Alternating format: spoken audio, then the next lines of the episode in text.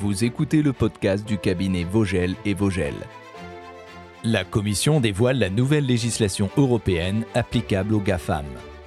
Aujourd'hui, nous vous détaillons les règlements proposés par la Commission sur les services et les marchés numériques.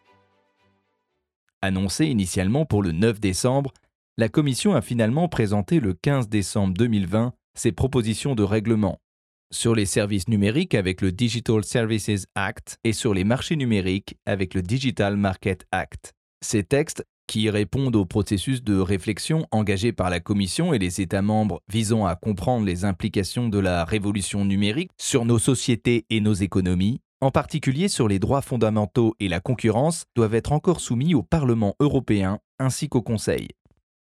La proposition de Digital Service Act impose à tous les services numériques qui mettent en relation les consommateurs avec les fournisseurs de biens, de services ou de contenus des obligations contraignantes, notamment des règles de transparence concernant la publicité en ligne ou les algorithmes utilisés pour promouvoir les contenus aux internautes. Surtout, ce texte prévoit des procédures qui permettent la suppression rapide de contenus illicites et la protection effective des droits fondamentaux des utilisateurs en ligne. La proposition de Digital Market Act, à laquelle nous nous intéressons tout particulièrement car elle concerne le droit de la concurrence, s'applique aux gatekeepers, qui sont les contrôleurs d'accès dans le secteur numérique, à savoir les plateformes qui occupent une position ancrée et durable, leur permettant de constituer des goulets d'étranglement entre les entreprises et les consommateurs. Le texte vise à garantir l'ouverture des marchés du numérique en empêchant les contrôleurs d'accès d'imposer des conditions inéquitables aux entreprises et aux consommateurs.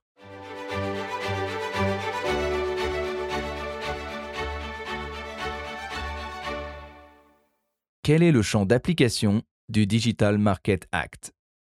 Le Digital Market Act, ou DMA, s'applique aux services numériques fournis ou proposés aux entreprises ou utilisateurs finaux domiciliés dans l'Union par les gatekeepers, indépendamment de leur lieu d'établissement et de la loi régissant la fourniture du dit service, à l'exclusion des marchés portant sur les réseaux et les services de communication électronique, respectivement définis à l'article 2.1 et 4 de la directive établissant le Code de communication électronique européen selon l'article 1er.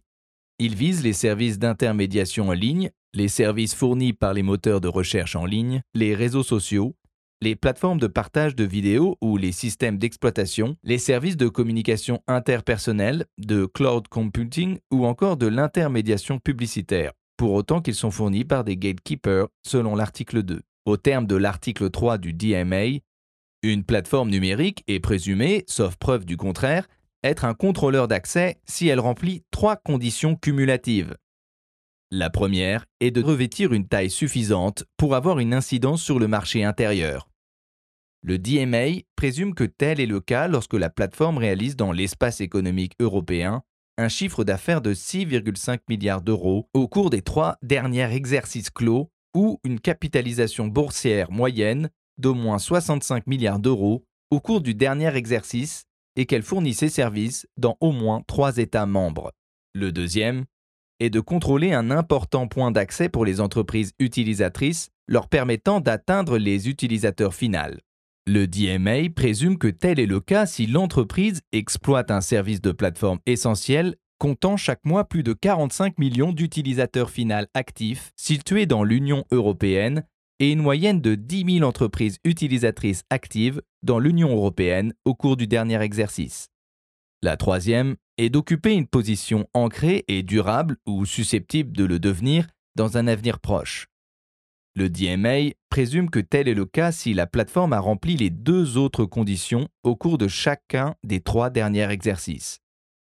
Si tous les seuils ne sont pas franchis, la Commission pourra évaluer dans une enquête de marché la situation d'une plateforme et la qualifier tout de même de contrôleur d'accès sur la base d'une évaluation qualitative.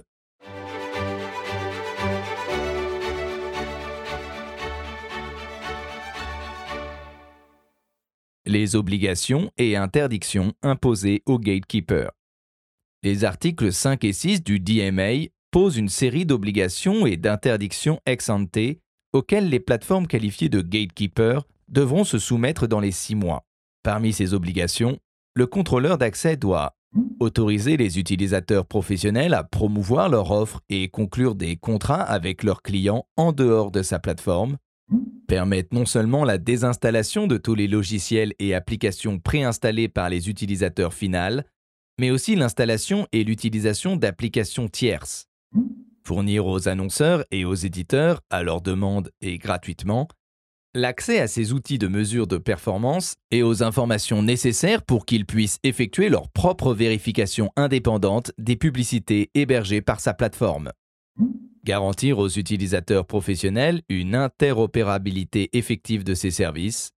Fournir à tout fournisseur tiers de services de recherche en ligne qui en fait la demande l'accès à des conditions équitables, raisonnables et non discriminatoires aux informations concernant le classement, l'interrogation, les clics et l'affichage des données relatives à la recherche gratuite et payante générée par les utilisateurs finaux sur son moteur de recherche en ligne.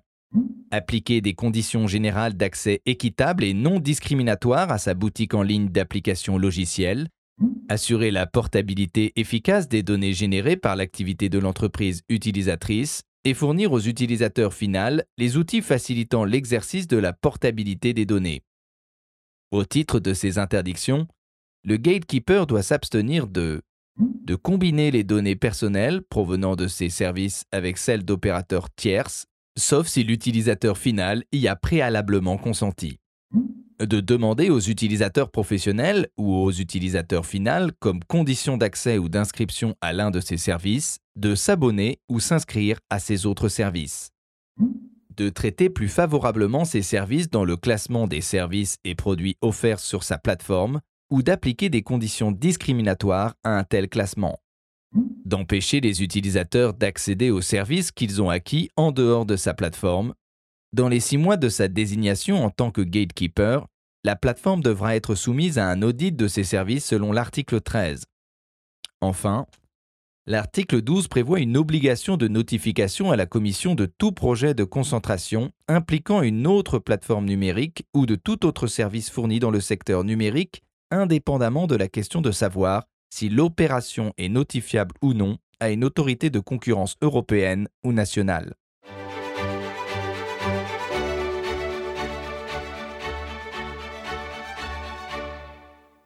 Quelles sont les sanctions applicables aux gatekeepers en cas de violation des obligations prévues aux articles 5 et 6 de non-respect des mesures imposées par la Commission en application de l'article 7, paragraphe 2, pour garantir le respect de ces obligations, lorsqu'une enquête de marché établit des violations systématiques de ces obligations, selon l'article 16, en cas de non-respect de mesures d'urgence prononcées en application de l'article 22 par la Commission à l'encontre d'un gatekeeper en raison d'un risque de préjudice grave et irréparable pour les utilisateurs professionnels ou finaux de sa plateforme, ou de violation des engagements pris par le gatekeeper pour se conformer à ses obligations et rendu juridiquement contraignant en application de l'article 23, la Commission adopte alors une décision de non-conformité au terme de laquelle elle peut infliger au gatekeeper des amendes allant jusqu'à 10% de son chiffre d'affaires annuel mondial total, comme l'indique l'article 26, et des astreintes allant jusqu'à 5% de son chiffre d'affaires annuel mondial total,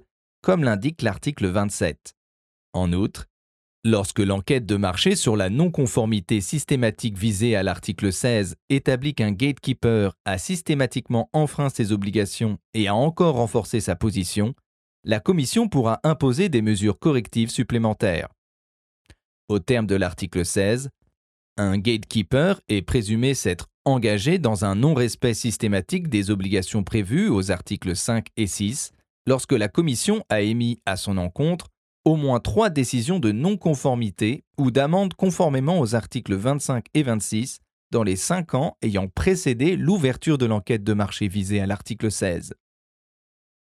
Cette disposition présume également que la position du gatekeeper s'est renforcée si sa taille et son impact sur le marché intérieur se sont accrus, si son rôle de passerelle pour les utilisateurs professionnels souhaitant atteindre les utilisateurs finaux a pris de l'ampleur et s'il bénéficie d'un enracinement accru de sa position. Dans de tels cas, l'imposition de remèdes structurels en l'absence de mesures comportementales tout aussi efficaces pourrait se justifier.